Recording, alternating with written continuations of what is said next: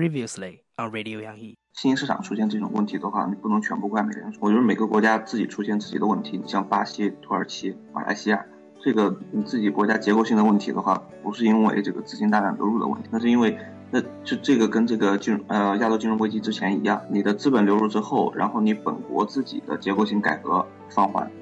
或者你本国的这个监管机构对这些风险过于的轻视，那么现在的话是到你这个来偿还你这种之前的不作为。呃，这这个时间到了，所以你看亚洲的话，实际上像啊东南亚的几个国家，它基本上如果政治比较稳的国家的话，就哪怕现在有一些下行风险，但是实际上投资者担心的并不是特别多，反而大家比较担心的是这个政治上有一些问题的，像泰国和马来西亚，就这两个国家现在大家比较担心。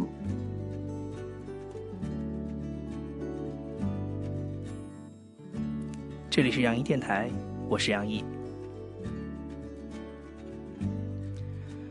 节目一开始要跟先跟大家说，呃，三件事情。第一件事情是抱歉，呃，因为之前呢，由于国庆跟中秋假期的原因，休息了三周的时间，所以我就从这个博客中消失了。那当然，我在朋我自己的微信朋友圈里，也在每周该推送的时间都会跟大家广而告之一下，就是这周继续休息。其实，呃，我之前有想过，就是在出去玩之前把，呃。两到三周的节目都预录好，但后来发现，对于我这样一个还有全职工作的人来说，这件事情实在是很难做到。因为，呃，目前来说，我做了两期，已经做了两期，您现在听到的这是第三期节目。呃，大概有一个工作流程，就是我会需要一个采访的时间，然后要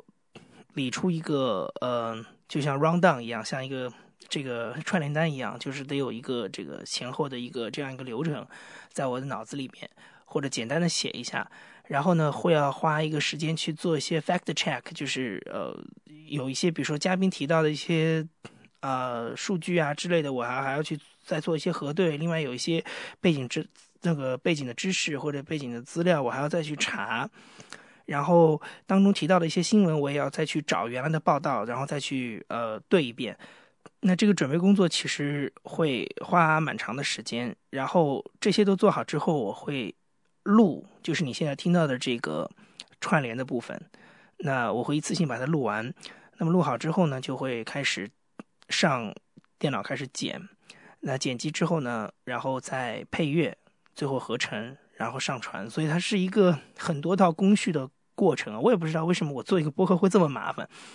我感觉别人做播客挺简单的呀。就我现在自己常听的几个播客，我觉得，哎呀，就是聊天嘛，说话嘛，然后说完就直接放到网上就好了嘛，就这么简单的事，为什么到我这儿就变得这么复杂？然后我就觉得，但是反正就不论如何了，就是，嗯，确实，我现在一周一集这样的量我是可以保证的，但是你让我录到一周两到三集，这个不太可能，没有那个精力去做。那所以真的是要跟大家抱歉，就是呃有三个星期没有听到我的节目，我觉得这是一个非常不好意思的事情。第二个不好意思的事情是，呃，就是你现在听到我的声音，我本来声音就很难听啊，公鸭嗓，业内有名的公鸭嗓。呃，现在呢，因为我在感冒中，所以声音会更难听一点。呃，我其实在国外旅游的时候就已经感冒了，然后我原来以为休息了两个礼拜可以好。没想到现在我录的时候声音，就是我还在咳嗽，当然我会把那咳嗽的声音都剪掉，但是其实我录的当中是一直在咳嗽的。那嗯，就是呃，我觉得这个会影响大家听的一个感觉吧，所以这件事情要跟大家抱歉。那第三件事情呢，就说件好事情吧。好事情呢，就是哎呀，我从这个国庆玩回来之后，终于折腾好了一件事情。我原来在听那个 IPN 的出品的那些节目的时候，他们在开头都会特别牛逼的说一句：说我们推荐大家使用泛用型播客，这是收听到我们节目最快的唯一方法。现在我也可以说这句话了，就是您现在可以使用泛用型或者是通用型的播客，也可以听到我的节目。那过去呢，之前两期节目我都是在国内的三个播客平台上。呃，尽量做到同时上线吧。那现在除了那三个播客平台之外，你现在可以选择就是通用型的播客。那至于具体怎么操作呢？呃，我们等到节目之后再跟大家做一个简单的介绍。呃，好，我们现在开始今天我们要谈的话题。在刚才我们因为中间修了三集嘛，所以特别给大家做了一个前情提要，弄得跟美剧似的哈。然后跟大家来回顾一下上集我们谈到什么。呃，上一集呢是在九月底的时候播的。那当时谈到的事情就是我请到了赵雪先生来跟我们一起来分享了一下他关于美联储加息的一些看法。那么赵雪先生呢，大概他的。说法呢，就认为说金融危机、亚洲金融危机那样的事情当然不会发生，但是有很多新兴市场自己确实国内会面临一些问题，但是呢，也不能够全怪美联储，因为自身确实有一些呃，比如说错失了经济改革的机会啊，然后这几年没有抓紧时间做转型啊等等，还是有一些自身的原因需要去找一找的。所以今天我们就从这个话题聊起，然后我们。所要讨论的就是马来西亚这个国家，因为马来西亚这个国家，我认为在今年的表现当中算是非常的典型。然后呢，也是有很多的新闻，有很多的故事可以讲。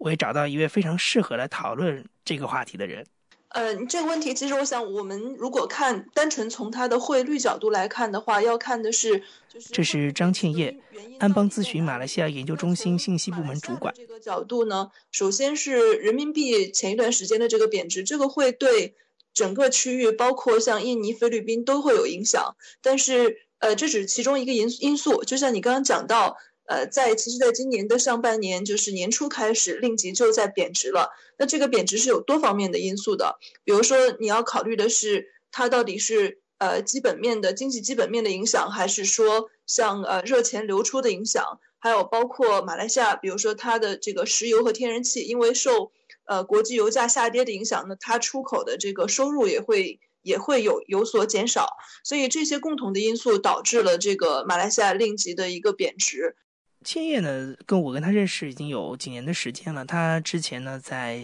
最早是在香港的《亚洲周刊》担任记者，然后当中也出了一些非常牛的报道。后来呢，还曾经在香港的一个组织呢担任传播专员的角色。那么后来呢，就一年多前他就去了马来西亚。所以我认为，在目前的这个时刻，因为正好他这一年的时间都在马来西亚，在实地。呃，来观察这个周围的一些情况啊，所以我认为他非常适合来谈一下最近这个事件发生的事情。我们先从经济的问题开始谈，然后我们后面再谈到这个马来西亚更深层次的一些政治的目前的这样一个政争的情况，还有呢就是更深层次的它的这个民族关系、宗教问题等等。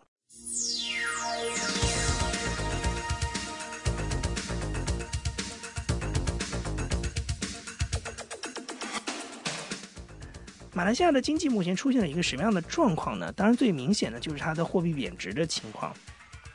马来西亚的货币叫做令吉，在中国大陆呢被翻译成林吉特。那我还是用令吉这个说法。今年以来呢，马来西亚令吉贬值已经接近百分之二十，而呃与去年同期相比啊，就一年时间它的贬值呢是达到了百分之二十七，已经快百分之三十了。那马来西亚的这个呃令吉呢，它的这个汇率啊，就是一美元，呃，对一美元比马来西亚令吉的这个汇率呢，在过去相当长的一段时间里呢，就是在这波贬值通道打开之前，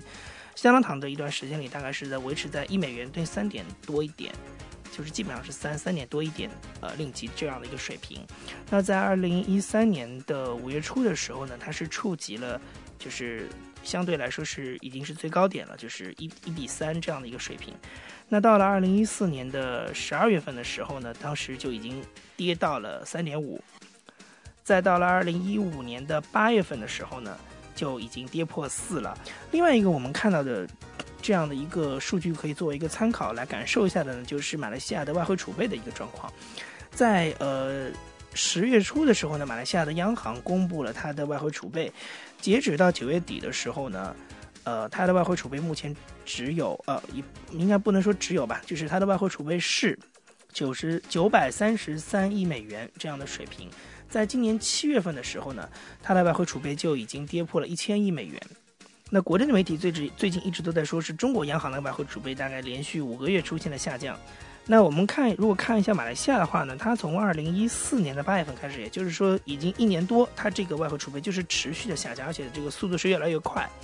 这就是马来西亚我们说这个经济不好，或者说资金撤离最明显的一个表示。那么张青也给我们分析了一下这个背后的原因。那至于说贬值的这个呃幅度多少受各种因素的影响，这个还是要分开看的。比如说人民币的贬值其实是一个比较短期的这种影响，因为呃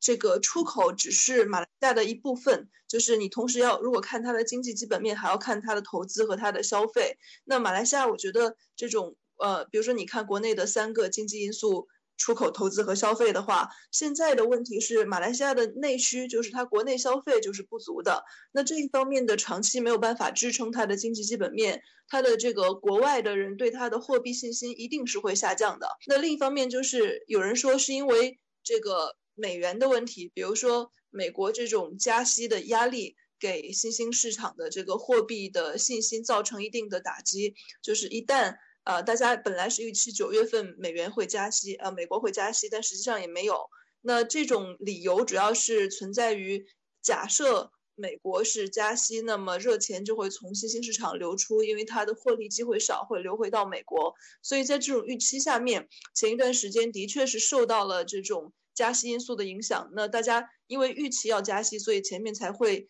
不断的呃小幅度的逃离新兴市场，但是。呃，其实这个美元主要是信心问题，因为，呃，假设美元在九月份或十月份加息了之后，那我们可以设想的是。呃，新兴货币市场的他们的这个呃呃汇率会有一个小幅度的急剧的下跌，之后会处在一个稳定状态。也就是说，它的影响是一次性的。我觉得本质上还是在于马来西亚国内经济的问题。比如说，我可以简单列举几个，就除了刚才讲到的这个它的大宗商品的出口，包括它能源出口，这个石油和天然气受到国际油价油价的下跌影响很大。还有就是基本面，它这国内消费不足，而这个和它的管理能力有有关系。比如说，在国内消费不足的情况下，其实应该扩大的是内需。但是今年四月份开始的一个消费税，就是消费和服务商品和服务税 GST，它的这个呃施加这个新的消费税，对于国内消费意愿的影响还是很大的，所以也影响了一定程度上的这个内需扩大。然后呢，就是更长远来看，马来西亚的这个贫富差距很大，比如说它国内。最富有的这个百分之一的阶层掌握的财富是超过最穷的百分之四十的这一部分的人口。那也就是说，其实它的百分之四十的这一部分的消费是被呃受到收收入的影响明显被抑制的。然后它的中产阶层很脆弱。如果我们看这个发达国家，它的一个。呃，中产收入的家庭水平，它应该是一个很稳定，比如说百分之四十五十。但是马来西亚达到它这个国家的中产阶层收入标准的家庭只有百分之二十，所以也会影响它的这个经济的稳定和消费的能力。然后贫富差距很大。最后一个就是呃政局的影响。今年以来我们看到的这个马来西亚国内的政治非常的混乱，从年初的。呃，OneMDB 这个事件开始，另一部分呢就是这个马来西亚叫首相，我们叫总理这个 Najib 纳吉，他的呃个人账户被查出来是被被这个外媒爆出是有七亿美元，当时相当于合约二十六令吉的这么一个呃存款的流入，那大家怀疑他是不是贪腐或者通过其他方式把国民财产转化为个人的财产，那这一系列的这个。呃，政治动荡的影响就导致了，呃，今年以来，包括我们看到的这个呃内阁换人频繁的这个动荡，然后不同派别出来表态逼宫，要求总理下台，要求执政党呃卸任，然后我们看到八月二十九号、三十号这个两天的呃超过二十万人的黄山军大集会，我们又看到九月十六号的那个所谓的排华的这样的一种。红三军集会，以及呃近期由中国大使在吉隆坡唐人街表态引发的一番小小的外交风波，这都是和这个最初的 OneMDB 这个事件有关。那我们假设从一个外国人或者是一个外国投资者的角度去看马来西亚这种政局，我个人会有一种担心，比如说这个国家的呃清廉或腐败的程度会否影响我的。投资，那我在这个国家需要投入多少的？除了基本的资本之外，那我需要有多少的社会资本？我需要多少的社会关系才能够保证我投资的稳定？然后是否会因为国内的政局导致我的投资有所有所影响？这个也是我想外国投资者对于马来西亚很大的一个呃担心吧。然后就是马来西亚的它的这个腐败和裙带关系是非常严重的。我记得呃，《经济学人》它它有一个排名，应该是前几年在全球的 cronyism，就是裙带呃裙带关系的这个指数排行榜，马来西亚全球排第三，前两位分别是俄罗斯和香港。所以我们可以看到，其实马来西亚复杂的这种政治。呃，政治关系已经影响到国外投资者对它的信心。那这是我觉得是综合上面多重的影响吧，导致了上半年，呃，从国外投资者的角度，他们对于呃经济的信心和对于马来西亚的货币的信心，这会影响它的汇率。你觉得本地的民众他对于这种货币的贬值啊，有没有一些比较直观的感受？就你周围的朋友，他们怎么样来看自己手里的这个令吉越来越不值钱这个事情？这个感受是，我想是因人而异的。就是我也在本地问过一些，呃，马来西亚的本地的民众。那 对于马来人来说，他们的生活是比较稳定的，因为很多东西，包括他的，呃呃，如果你上马来西亚的国民小学，就是用马来语教学，然后政府出资的这一种，他是不需要花钱。然后呢，公立医院基本也是免费，所以对他来说，生活上的保障会让他觉得没有那么大的危机感。但是华人这一边呢，和印度人就不一样，因为呃，他们比如说，如果你送孩子上华人华文小学，这个华文小学是政府没有多少津贴在的，所以多数是需要华人社会互相，比如说呃华商或者是其他的这个私人或者是企业来捐款成立，然后捐款去让他保持持续发展的这么一个华文教育。那这一方面家长就会有很大的压力，当然更多的是。呃，如果从消费消费方面来讲，我觉得影响其实影响是有，但是他们未必能够感觉到，或者未必可以体验到。比如说，今年当这个令吉从对美元的三点八九掉到这个前段时间最严重四点三、四点四的时候，我就问这个本地的朋友说：“你们会不会担心这个由于货币贬值导致的这个进口通胀？”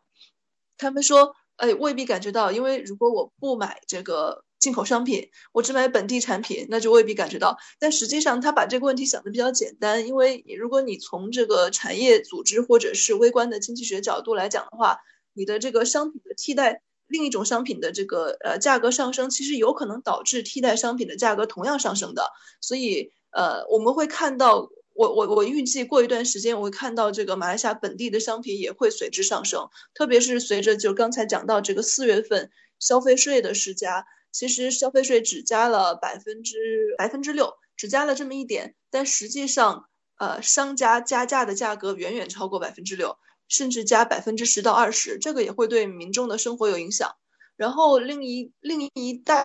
影响主要是收入比较高的家庭，他把孩子送到国外去上学，那这个令吉贬值对于他的学费的压力就会很大。但是同时，我觉得马来西亚一个很有意思的地方是，它的这个国内统治者的思维，有的时候呃制政策制定者的思维会让我觉得有一点好玩。比如说，他为了扩大国内消费，怎么说呢？他说，对于呃国外的留学生和有留学生的家庭来说，这是一个好消息。那什么好消息呢？他说的是，如果大家感觉到国外的呃学费或者生活成本压力大，那我听到这个新闻的时候，下一句的反应是，哦，是政府是不是要给这个有留学生的家庭一定的补贴？而结果出来的政策是什么呢？大家可以把学分转化回马来西亚大学的学分，回国来念书。我觉得听到这个就会觉得。啊，这个为什么是这样哈？你你会觉得他的这个有一点有一点搞笑，对于我们的这种。可能是中国的思维或者怎么样的思维来说，是是呃不太能够理解。但是他是说，你把学费花在国外，不如花在国内，呃，因为我们首先国内需要刺激消费，其次国外由于令吉贬值，那学费的成本上涨。但实际上他也没有过多的解释，就是国外的教育水平和马来西亚的教育水平是不可同日而语的，双方的这种差距是很大。至少说，你比如说你你在一个。呃，中国这样的国家接受的教育和在马来西亚它是不同体系，马来西亚多少还是有点以前的这个英联邦的这种影响，所以完全是不同的。这方面他就没有考虑到，啊，我觉得是蛮有趣的一个一个地方吧。其实很多讨论当中都提到一点，就是说，呃，关于就是新兴市场的国家有没有在过去几年就是资金流入的时候，能够抓住一个经济改革的一个机会，或者是说能够坚持做这件事情。因为可能现在大家就认为说啊，因为你资金撤离了，然后水落了，就看到你啊，原来没穿衣服，很多事情都忘记做了，所以你现在很多问题都通通暴露出来。就是你，我不知道在马来西亚，就是过去有没有提过所谓的这种经济改革或者经济转型这样的一些事情。呃，有这个新的，就是呃，不是新的。现任的这个总理首相这个 Najib，他上台之后就提出了一些这个新的经济转型计划，包括呃像他现在比较鼓励的呃 IT 产业啊，然后多媒体啊，然后呃各种环保型的这种呃产业，包括电子商务是有提到，但是呃执行的能力不是很强，就是一方面是因为马来西亚这个国家，嗯，如果说我们用。如果说有国民性这个东西来来来看的话，马来西亚的这个总体的国民性，它是我觉得是比较随性和天真的。也就是有一些游客他到马来西亚之后，会用直观的方式来说，这个国家比较散漫，就是它的这个政府效率比较低下，而且像我刚刚提到的，它的这种腐败啊、裙带关系啊，所以呢，很多的项目就我们在马来西亚本地。呃，经商或者是做研究，或者是向媒体去做调查，那我们切实了解到的情况是，很多的项目是要由和呃这个决策圈很密切的这些人进行外包，那外包的过程当中就会产生一些回扣啊，或者其他方式的这种贪污或腐败的现象，那这个对于它的执行效率来讲是有很大的问题，而且我觉得最重要的是，就是马来西亚的内政。它的内政的不稳定会极大的影响它对其他方面的关照，包括外交部分。比如说，呃，我们刚回顾的是今年以来的马来西亚的政治政局变动。那政局变动受影响最大的谁？就是他的这个，呃，处理决策最高的这么一个，我们叫行政长官，就是总，就是他的总理。总理每天想的是什么呢？啊，我的总理位置能不能很稳定？我会不会被人家逼宫踢下台？下台之后会不会面临什么审判？他如果每天想的是这样的事情，对于国内的经济改革就不会有太多的动力去做。因为如果他自己的党内都不稳固的话，就没有办法去考虑党外的很多事情了。其实我说今年马来西亚的政局的话呢，肯定是跟一件事情是密切相关，就是这个 YMDB。你刚才其实也在谈这个经济。的一些原因的时候也提到了这个部分，能不能给我们再具体的介绍一下？因为国内的媒体对这件事情其实嗯报道不是特别多，能不能给我们梳理一下整个这个 YMDB 它这个事情的脉络是一个什么样子？啊，好好好，我先简单介绍一下这个公司吧。这个 OneMDB 呢，呃，翻译成中文叫一个马来西亚发展发展公司。然后这个公司它前身呢是马来西亚的一个州叫登嘉楼州的这个投资基金，然后在二零零九年的时候就被马来西亚的国家收归国有，就变成了一个类似于国家主权基金这么样一个东西。那它主要是做，比如说马来西亚的对外投资啊这样的东西，呃，所以呃等于是说它的这个呃收益或者是亏损是需要向国民公布，因为是一个国家主权基金嘛。那今年年初的时候。呃，有，其实它的性质有点像那个新加坡的淡马锡，对吧？对，有一点，有一点这个意思。对对对。然后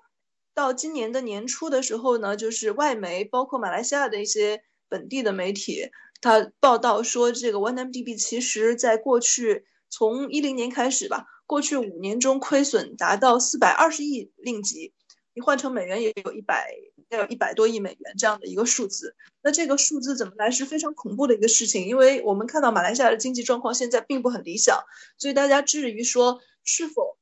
这个国家在管理或者是在操作这个 OneMDB 的时候有不当行为，而且我们要注意到另一个有趣的意思是什么呢？就是马来西亚的国家总理是纳吉他的财政部长也是那这就是他同时兼着这个总理和财政部长两个职位。那这个 OneMDB 作为一个主权基金，它同时是要向财政部长汇报，然后也要向这个总理汇报。关键是，呃，纳吉这个人他既是财政部长、总理，同时还是 OneMDB 的一个咨询董事局的这么一个呃主席，所以说他等于是在这个 OneMDB 事件中是一个不可逃脱的一个一个责任人。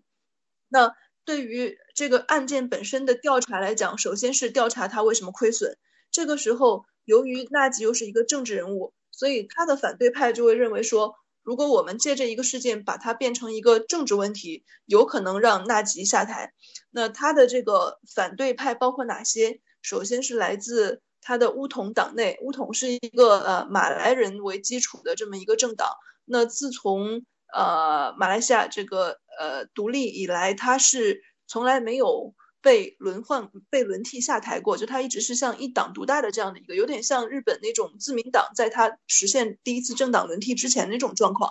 那这样的他的呃，首先他的挑战来自于乌统党内里面的反对派，这反对派包括哪些？包括前总理马哈蒂尔，就是可能我们国内比较熟悉的那位老马。老马对于呃纳吉的不满，主要就是说他的这个贪污腐败。那不满的原因，等一下我们再说哈。然后呢？另一部分就是这个呃党外，包括反对党的联盟，就是呃马来西亚的反对党叫人民联盟里面的行动党、公正党，还有呃开伊伊斯兰党中的一些开明派，对他也有表示反对。所以这几部分的这个力量加起来，就导致啊上半年纳吉的日子过得相当难过。那最痛苦的时候是到了今年，我记得应该是三四月份的时候。他不得不在乌统的党内召开类似于我们知道的这种可以理解的这种啊全国党党代表大会吧。就比如说，他到乌统的全国的各个党部去，呃呃，要求大家表态，对他进行支持。所以这一份表态结束之后，他心里比较有底，说啊，多数人还是支持我的。当然，这个表态的过程，按照马来西亚的政治语境，那反对党的一个公正党的副主席蔡天强，他就指出来说。呃，这种表态其实是用利益交换得来的。比如说，呃，我作为一个乌统的地区的区部主席，我表态支持你，啊，乌统的呃主席，那你要给我一定的，比如说像我们刚刚讲到，给我的项目承包有一些优惠，或者是你给我其他方式的这样的一种承诺，那这是一个利益交换的过程，所以他会比较痛苦。在这个 OneMDB 的事件当中，呃，另一个导火索。是呃，《华尔街日报》他在报道这个亏损四百二十亿令吉之后，过了一段时间，又有一个新的料，就是呃，他说经呃他们的调查，有一笔款项就大约七亿美元，从呃中东等地的账户，就是阿拉伯地区汇入。到这个 Najib 的很多账户，其中就包括 Najib 的一个私人账户。那这个私人账户这件事情出来之后，啊，马来西亚国内又一轮的这个对于总理的质问。那这一段质问就是说，这个钱到底是哪来的？是不是你和呃这个和他们有合作的这些和 One OneMDB 有合作的这些呃公司私下收受的这样的一种回扣哈？那之后呢，Najib 保持了一段时间的沉默，就不管。别人怎么问他一直不说话，最后呢使出杀手锏，他说这个是政治现金，就是说，嗯，大家都知道你是你只要是这个竞选都需要有一定的选举资金嘛。但是马来西亚的问题是，它并没有一个明确的规则，就是是否呃收受这个政治现金，怎么样去公开，怎么样去使用，它没有这个政治现金的这样的一些法规或者是法令，所以说马来西亚政治现金多年来都是模糊的。他就说这个东西是政治现金。那我想，如果说作为一个呃第三方，我个人来看的话，我会相信他说的这个话了。至少这其中这个七亿有一部分是用于政治现金，这个我承认的，我相信的。呃，然后呢，他说的是，如果说呃反对党你们愿意公布你们的政治现金，那么我也愿意公布我的政治现金的来源。所以这个事情最后就闹到了说七亿变成了一个政治现金。但是我觉得这一件事情，呃，如果说它有积极意义的话，它唯一的积极意义就在于马来西亚终于有机会可以把国内的因为这个民主选举导致这个政治现金问题公开的摆上台面，甚至有可能在明年的这个国会当中形成一个类似于法令式的东西，或者是条文式的东西，把它用制度和法律规范化下来，导就是避免过去的这些混乱和模糊的状况。但是民间对于对于这个 Najib 的不信任由来已久，这个又包括几方面。首先就是这个 Najib 和他太太个人的这样的一种奢靡的生活方式，让民间有很大的不满。他的太太 Rosma，呃，去年年底的时候曾经被应该是被《纽约时报》这样的国际媒体报道过，就是他去在国外买的一些珠宝，价值很贵。然后 Najib 他个人啊买很多的私人飞机，然后全球到处飞，甚至在他和太太都在马来西亚的时候，这个飞机也在到处飞，因为那个你可以从呃航空管制什么的这样的系统中看到他的那个私人在到处飞，大家就在问这到底是他在宰着谁，是不是在公器私用还是怎么样？所以多年来导致很多民间对他的不满。然后其次就是加上这个过去这些年来，马来西亚的民间对于执政的联盟这个国民阵线，简称国阵，多年来的不满，特别是华人，因为马来西亚实行的这种呃对于呃土著人的特殊照顾的政策，让华人和印度人感觉到在这个国家是二等公民，受到不公平对待，所以他们一直希望能够换一个政府来改变这种状况。那刚好 OneMDB 这系列的事件给了他们一个。反对的机会，所以大家就会抓住这个问题不放，去攻击他。然后讲到这个，呃，八月三十、三十、二十九号、三十号的这个黄山军集会，它前面还有一个背景，就是在七月下旬的时候，那就他得到了这个党内多数人的支持，开始有所行动。他第一步行动就是在呃内阁里面清除了乌统党内所有对他不满的成员。最高的一个职位是副首相，就是穆尤丁。这个人是呃追随马哈蒂尔的人，那就是在他的这个党内斗争中是站在纳吉比对立面的，那就把他清除掉。还有几个部长。那之后到八月底的时候，就出现了这个马来西亚的黄山军集会，呃，马来文叫 Basi 四点零。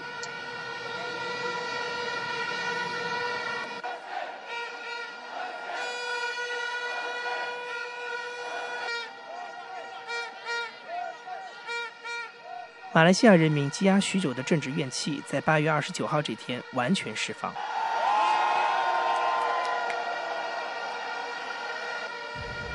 上万民众无惧当局禁令，身穿黄衫，以 Bersih，也就是马来语中的“干净”为诉求，在吉隆坡独立广场周围示威静坐，要求总理纳吉为贪腐丑闻下台。我最大的诉求是要干净，一个干净的国家。我不需要希望有无缘无故送了二十六亿给别人的，我不要这种情况发生。我们马来西亚，我不希望马来西亚贬值，我喜欢的是一个干净的国家。We need to actually have the present prime minister uh resign. 机会组织者竞选盟主席玛利亚陈。Uh, bring any reforms to this country. So if um. 他说：“我们必须让总理辞职下台，因为我们对他会进行改革这件事没有任何信心。如果我们能组成过渡政府，推动改革，并重新举行大选，也许我们还能公平竞争，人们能选择他们想要的领袖。”而令人感到意外的呢是，马来西亚的前任总理马哈蒂尔和夫人也在当天傍晚出现在了大集会上，并且与人群握手。I want to make a statement. There is no more rule of law. 他说：“如今没有了法治，唯一让人民回到旧体系的办法就是让总理下台。我们必须把总理赶下台。要达到目的，人民就必须展现力量。” This prime minister, we must remove this prime minister. And to remove him, the people must show people's power. 在三十四个小时的集会结束之后，现任总理纳吉也对此事做出了回应。Karena itulah kita menolak sebarang bentuk demonstrasi jalanan。他说：“我们反对任何形式、任何威胁和平以及骚乱人民的街头示威，因为在民主国家中，这并非是正确的发声渠道。正如大家所知道的，过去这两天的示威一点都不合理。” Seperti yang diketahui, apa yang berlaku sehari dua ini adalah sungguh tidak wajar. 这个组织者，这个 BSI 四点零，它其实是最早是由二零零五年的一个反一个一个反对同盟退化而成。那到二零零七年，呃波西举行了第一次大型的全国的集会，之后在呃一直到二零一二年都有都有前面三次，所以叫波西。然后二点零、三点零，今年这个叫四点零，他们基本上是一个由反对党和民间组织形成的这么一个结盟。那主要是要求 b o s i 是干净的“净”的意思，清洁、干净的马来语就是要求选举和国家的政治制度是清洁、廉洁。所以说，呃，在这一个议题上面 b o s i 组织的这一次活动就是直接抗议这个马来西亚的一些贪污腐败。以 OneMDB 为呃为目标，所以这一次的这个集会是有很大的针对性的，特别是他选的这个时间，马来西亚的国庆是呃独呃国独立日是八月三十一号，所以他在二十九号、三十号前两天进行这个呃呃集会活动，他的这个政治意味指向执政党的政治意味也是很明显的。但是这一次 b o s 的这个黄山军集会呢，有几点是值得关注，一个是他的。马来人参与者不多，和前几届相比，这个是因为前几届来反政府的马来人主要是受反对党中的伊斯兰党和这个公正党他们的动员的影响而上台的，而出呃呃呃上街的。但是这一次，因为反对党原来的老民联出现了分裂，伊斯兰党和其他两个党的合作不是很愉快，所以他们没有动员很多的马来人出来。然后另一方面呢，就是经过了前三次大型的这个黄衫军集会，大家发现上街并不一定能够推翻政府，反而是刺激了这个马来人中的极端主义者对华人采取不友好的态度，所以一部分人也在反思说我们这样是不是对的，也影响了一部分的这个上街的人的意愿。刚才你也提到这个马哈蒂尔跟纳吉之间的这样一个关系啊，跟能不能跟我们具体的说一下马哈蒂尔跟纳吉之间他这个梁子是怎么结下的？马哈蒂尔如果说从那是父亲那个年代开始的话，他们应该算是呃忘年交吧。就是呃马来西亚的第二任首相这个敦拉萨拉萨首相，他是现在这个首相纳吉布的父亲。然后呢，我在呃马哈蒂尔的那个自传，他叫什么？呃，《Doctor in the House》那本书里面看到啊，他这个马哈蒂尔说，呃，纳吉的父亲敦拉萨对于马哈蒂尔是有提携的，呃，这样的一种恩情在的，所以他自己写到说，当我考，嗯，所以马哈蒂尔就在他的自传中写到，当我考虑呃未来的这个总理人选或者是财政部长人选的时候，我是呃为了。一部分是出于想报答这个敦拉萨首相对自己的恩情，所以我会额外的照顾和提携他的儿子，就是现在这个总理纳吉。但是问题是，到了二零一三年，呃，一个是二零一三年的这个马来西亚大选，执政党国阵这个有一个历史性的惨败，相对于过去相比，当然他还是执政党，就是他首次在全国得票没有得到百分之五十以上。如果说你按照全国这个 popular vote 来讲的话，反对党得票的啊比例是超过了执政党的，但是因为执政党在划划呃划分选区方面的一些呃种种客观的主观的因素导致吧，就是让他在国呃在这个国会里面是保证了。多数议席，然后这是因为马来西亚是一个威斯敏斯特体制的这样的一个国家，所以它的国会议席多数决定这个执政呃执政是哪一个政党，所以是这样的一个呃原因导致了这个国阵还可以留在呃呃留在普查加亚留在这个马来西亚的中南海，但是这一次之后，马哈蒂尔就对于呃国阵它的特别是乌统的危机有深刻的体会。那我个人通过对这个马哈蒂尔的。呃，一些外围的观察，还有通过呃读书，我个人的一个感受是，马哈蒂尔他是一个以马来族利益至上的一个人，但他并不是一个伊斯兰原教旨主义者，就是他首先关注马这个马来人的利益。那乌统是马来人的代表，政治代表，如果乌统下台，马来人的利益会得不到保证，这个也是乌统多年来他一直自己了解，但是他没有做到，很可惜。其次呢，呃，今年以来。马哈蒂尔和这个纳吉之间的政治斗争，马哈蒂尔说过一句特别真心、特别坦诚的话。他说：“一旦这个国阵或者乌统下台，我们他说的我们是指包括马哈蒂尔、包括纳吉、包括现任所有的国阵和乌统的领导都会受到呃清查，也就是秋后算账。秋后算账就包括马哈蒂尔执政的二十二年里他做过的种种的事项，包括对于马来西亚的法治某种程度上的破坏。”包括各种呃大型这个呃建设中的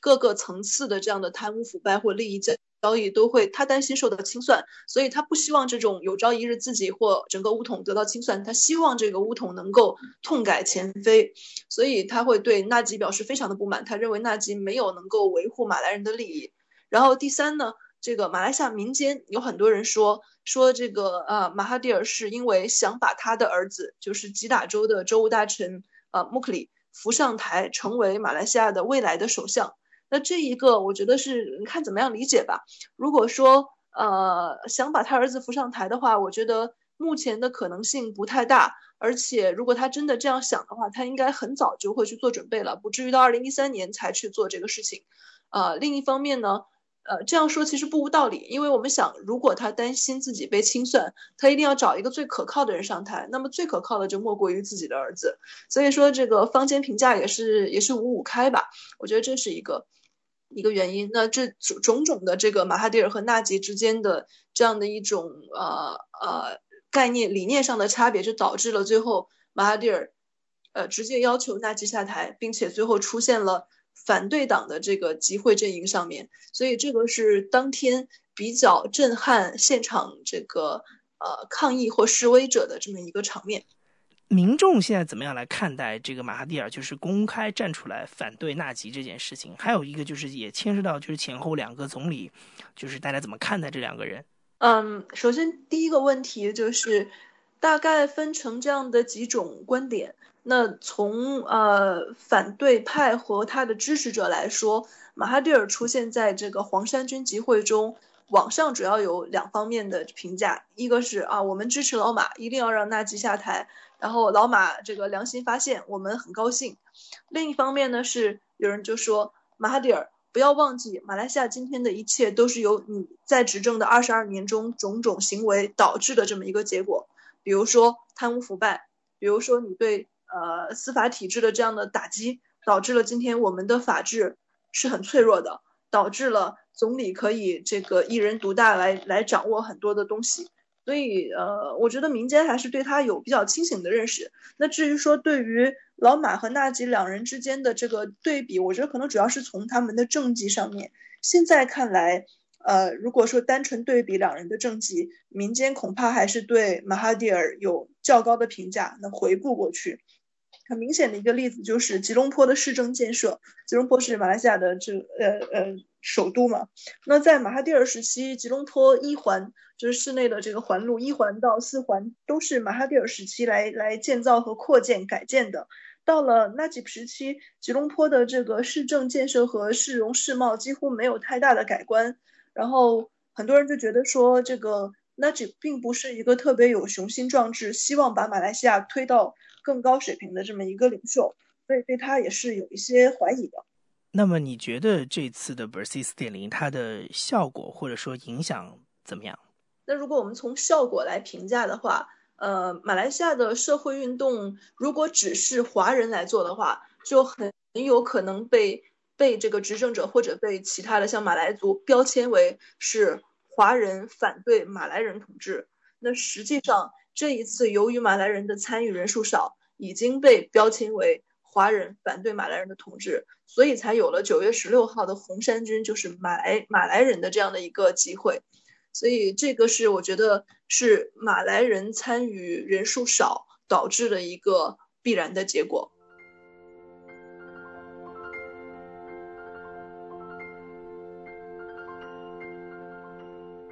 那么这集的节目当中呢，我们从马来西亚的。经济状况说到了，他今年纷纷扰扰的政治纷争。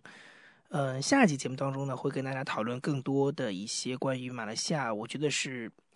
所谓归根结底的问题了，就是你所有现在看到的这个问题，它的政治跟社会的问题，其实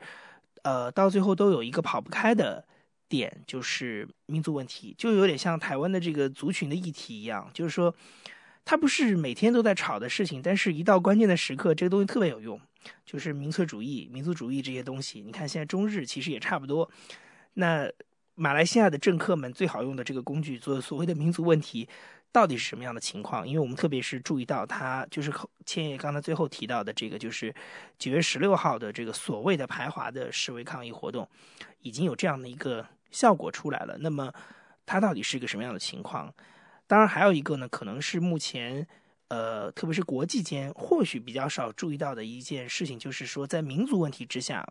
可能还有一个宗教的问题。因为马来西亚是一个以伊斯兰教为国教的这样的一个国家，当宗教跟民呃民族的问题发生某一种化学反应的时候，其实这个国家的社会它的这种矛盾或者是问题的层次就变得更加的深厚跟多元。那么下一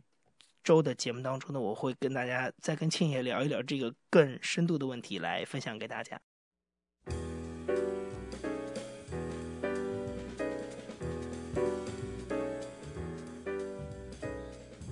那最后呢，要跟大家说一下，就是我刚开始的时候提到的所谓这个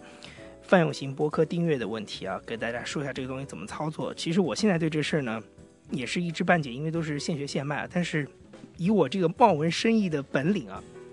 大概跟大家解释一下这个事情。呃，我的节目之前是在荔枝、网易云音乐和企鹅 FM 三个平台上呃上载，就是有两期前面的两期。那现在这三个平台，第一是我还继续保持下去。那第二呢，就是这三种平台呢，在我的理解当中，就是属于非泛用型的。就是说很简单，呃，从您的角度来看，就是呃，你可能听我的节目三中三个里面选一个就可以了。但你如果听别的播客呢，它如果不在这个平台上，你就必须要下另外一个，或者是说你可能为了听我的节目，have to 不得不下一个某一个 APP，就类似于这种问题。那通用型的或者说泛用型的播客就解决了这个问题。呃，最简单的操作方法就是你只要是使用 iPhone 手机，苹果的手机，呃，它的手机里都会自带预装了一个叫做播客，中文就叫播客，英文叫 Podcast 的这么一个 APP。一个一个紫色的 logo，你只要点开它，然后用搜索搜索杨一或者杨一电台木易杨一二三四的一一横，你就可以找到我的播客。然后呢，你把它点开订阅，这样的话呢，以后我每周的新节目上线之后呢，你就可以第一时间的听到。那另外呢，我也推荐几个我自己觉得也挺好用的一个泛用型播客。如果你真的是对播客这个东西比较感兴趣的话，我觉得它对你会更有帮助一点。呃，我强烈推荐的就是真的是 IPN，那个时候我在那里听到的，但是真的很好用，叫 Castro，C A S T R O。呃，这个 APP 的门槛是它要付钱，好像是二十五块人民币，但是物超所值。呃，这个 APP 的特点就是它够轻、够简，然后够好用，非常人性化的操作，非常简单的方式，就是我觉得它比。嗯，苹果的那个 A P P 要更人性化一点。然后还有一个呢，叫做 Overcast，是也是一款嗯通用型的 A P P，就是播客 A P P。那您可以直接呢也去 App Store 上面下载就可以了。它的操作方法呢跟这个苹果的 Podcast 跟呃就是呃 Castro 在就是总体的理论上是一样的，但是可能您要看你的使用体验，就是这方面。好了，我的介绍到此为止。呃，还还是要再强调，就是我原来三个平台的节目还是会呃稳定的上传。所以您如果不觉得觉得啊还是原来用荔枝什么的比较方便的话，那你还是继续保持。然后还有一点就是我在这儿我第一次在节目里安利这件事情，就是呃如果你喜欢我的节目的话，请你订阅，就是不只是每一期这样听，就是希望你可以订阅。然后另外一件事情是，呃，你可以去我的，呃，关注我的微信公众号 This is Yang Yi，或者是关注我的微博。然后最重要的是，请你给我留言。如果你对节目有任何的意见，呃，请你给我留言，或者你直接给我微信也可以。但是就是，请你告诉我你听完节目的感受，这个对我真的非常重要，因为我节目刚刚起步，非常需要大家的意见。这里是杨一电台，我是杨一，拜拜。